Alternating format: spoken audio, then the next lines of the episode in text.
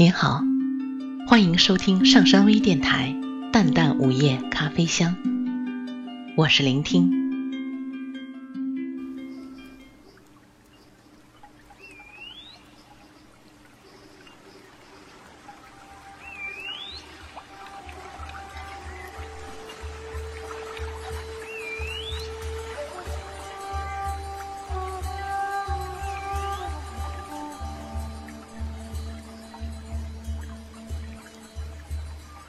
香格里拉，一个有香有色的地方，一个四个字的神奇组合。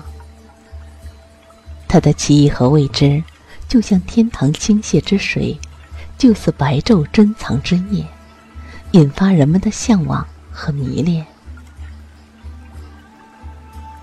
香格里拉这个名字，最初源于美籍英国作家詹姆斯·希尔顿一九三三年出版的小说。失去的地平线，在这篇小说里，作家描写了这片世界少有的净土。它离太阳、月亮最近，离凡俗尘嚣甚远。它美丽，但不媚俗；它富饶而耿洁拔尘；它神奇的潇洒出世。山下阳春气候。山顶白雪世界，多种宗教并存而相得益彰。激发作家想象的，正是当时出版的《国家地理》杂志上关于中国云南省西北地区的系列探险文章。香格里拉，这与世无争的人间净土，在藏语里就是“心中的日月”的意思。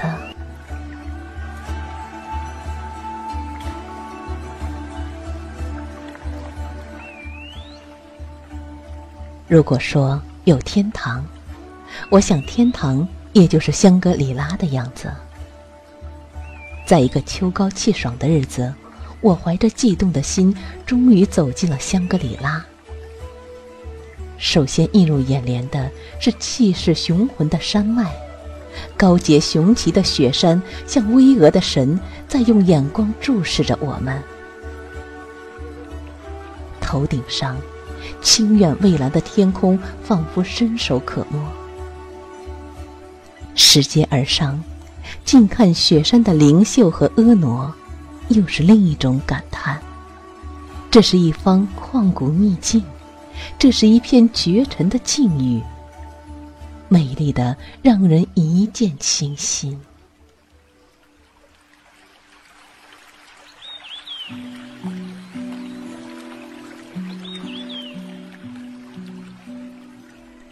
进香格里拉，掬一捧静谧的圣湖水，仔细端详自己。清澈见影的湖泊洗涤朝圣者的灵魂，雪山、大峡谷相应交汇，让灵魂早已经飞向远方。蓝天湖泊的幽静，把我带入梦幻之中，恍如。世外桃源。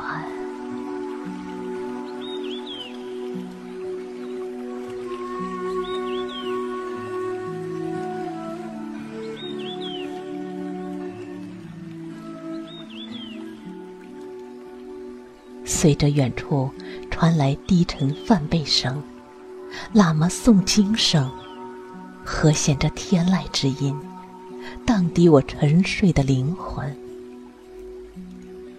当我木讷地盯着一路前行、顶礼膜拜、叩等身长头的康巴汉子的时候，看到他们饱经沧桑、久披风霜的脸庞，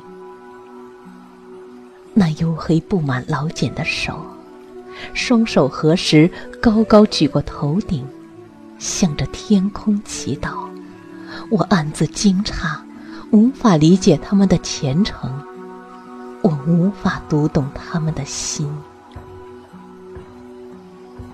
我不禁低下头，虔诚的双手合十，匍匐在地，朝着朝圣者前行的方向叩一个等身长头，为过往的生灵祈求平安。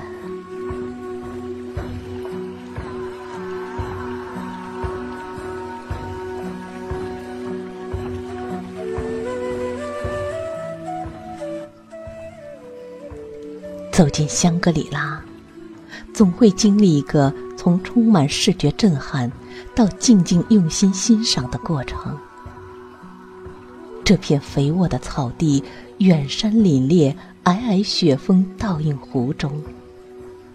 牛羊与黑颈鹤、黄鸭、斑头雁分享大自然赐予它们的盛宴，静静的。会聆听到风掠过花草和溪水的声音。辽阔空灵的塞外纳帕海，比所有曾经见过的大湖都多了一份肃穆。只有它上空的氤氲气象，传达出远古的变迁。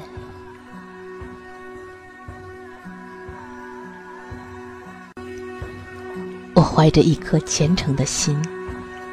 登上鎏金铜瓦的小布达拉宫，沿石阶而上，看到许多身穿深浅不一、紫褐色袍衣的喇嘛，我感叹他们的虔诚和奉献。来到金殿，闭住呼吸，生怕打扰喇嘛的打坐诵经。在藏香的袅袅烟雾中。我看着绘有精美佛教故事的大佛唐卡，在大殿内酥油灯的幽暗光线下，仿佛在向我们讲述着远古的传说。我弹去身上的尘土，拥抱世界上最大的转经筒，把你心中的梦想诉说给心中的天堂。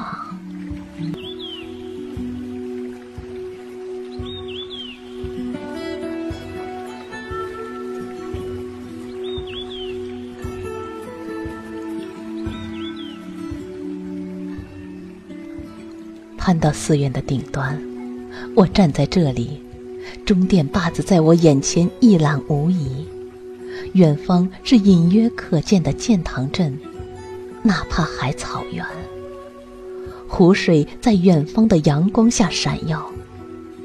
我无法用摄像机去拍下这纯净的美景，我只能用双眼和心灵去捕捉这幅最美的画面。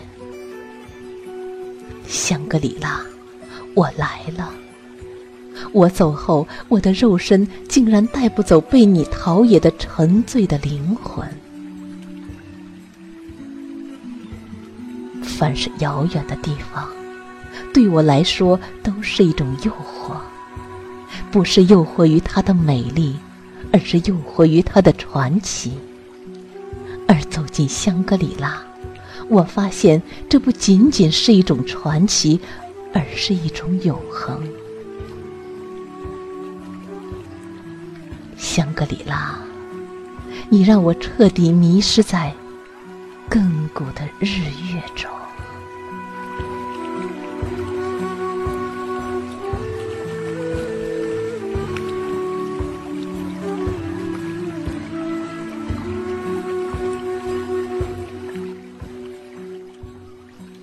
迷失在香格里拉，作者：清新小雨。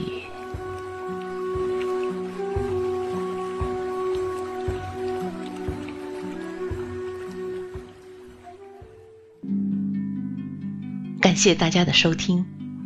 想了解本期节目的更多信息，请关注微信平台“淡淡午夜咖啡香”或“上山之声”。我们下次再见。